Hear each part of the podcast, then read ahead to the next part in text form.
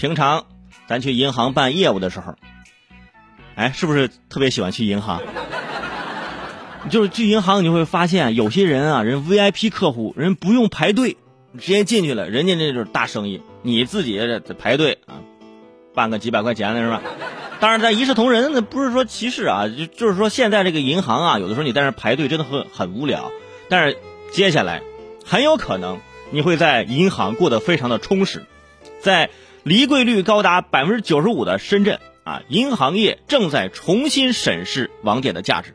这邮储银行联手腾讯建设了首个新零售体验中心——邮储银行深圳湾支行，把这个网点其中一个区域啊划分出来，做了个咖啡厅，提供饮品和洽谈休息区。周末呢，还会在这里举举行这个讲座啊、论坛呐等活动。据了解，这家集银行、咖啡厅、书吧。游戏啊等功能于一体的网点引流的效果也逐步的显现，啊上线两个月客户便增加了五倍。你看现在啊这银行都可以喝咖啡，可以看书，可以打游戏了。我觉得在不久的将来，我可以去银行去去讲脱口秀了，对吧？人家已经有讲座论坛了，是吧？我你们在等的时候无聊，我给讲段脱口秀是吧？大家观众看一看。对啊，特别是你看我们脱口秀有一个专业术语，如果说讲特别好，笑声特别热烈的话，我们就说场子特别炸啊，就炸场那种感觉。哇，今我去银行演出，今天我们要炸场，你等会儿，你去银行干什么啊？这开玩笑啊，这是我们的专业术语啊。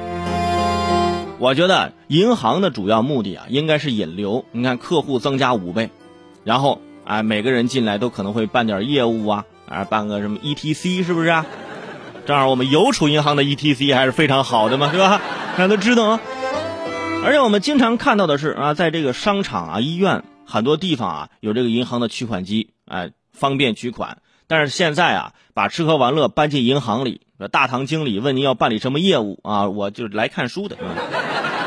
哎，我来看书啊，喝杯咖啡啊。您咖啡是要什么咖啡？要卡布奇诺？您还是要这个？还是焦焦焦糖玛奇朵？这？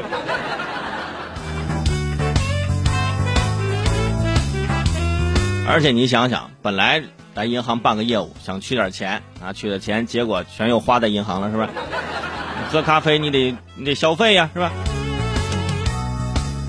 不过呢，跟其他的咖啡店相比，别的咖啡店都是大同小异。你看我们有好看的装潢，好看的灯光，是吧？而且我们这旁边是吧，还有那工作人员就可以负责取钱。而且按照银行的习惯，不管是咖啡店、书吧，还是周末举行的讲座。只要是活动，只要你来，银行一向都非常的大方，绝对会给你送出精美的礼物，比如说大大米、呃食用油、呃抽纸什么之类的是吧？都会送。不过银行呢也是没办法，目前银行业平均的离柜率已经达到了百分之八十八点六八了，深圳更高，百分之九十五。银行普遍放慢了新开网点的步伐，更有部分网点被关停优化，似乎正验证着那句话，说银行网点。将是二十一世纪的恐龙，就是可能在二十一世纪，银行网点就会不存在了，大家不需要了。所以这种联合，我觉得啊，对银行和客户来说都很适合。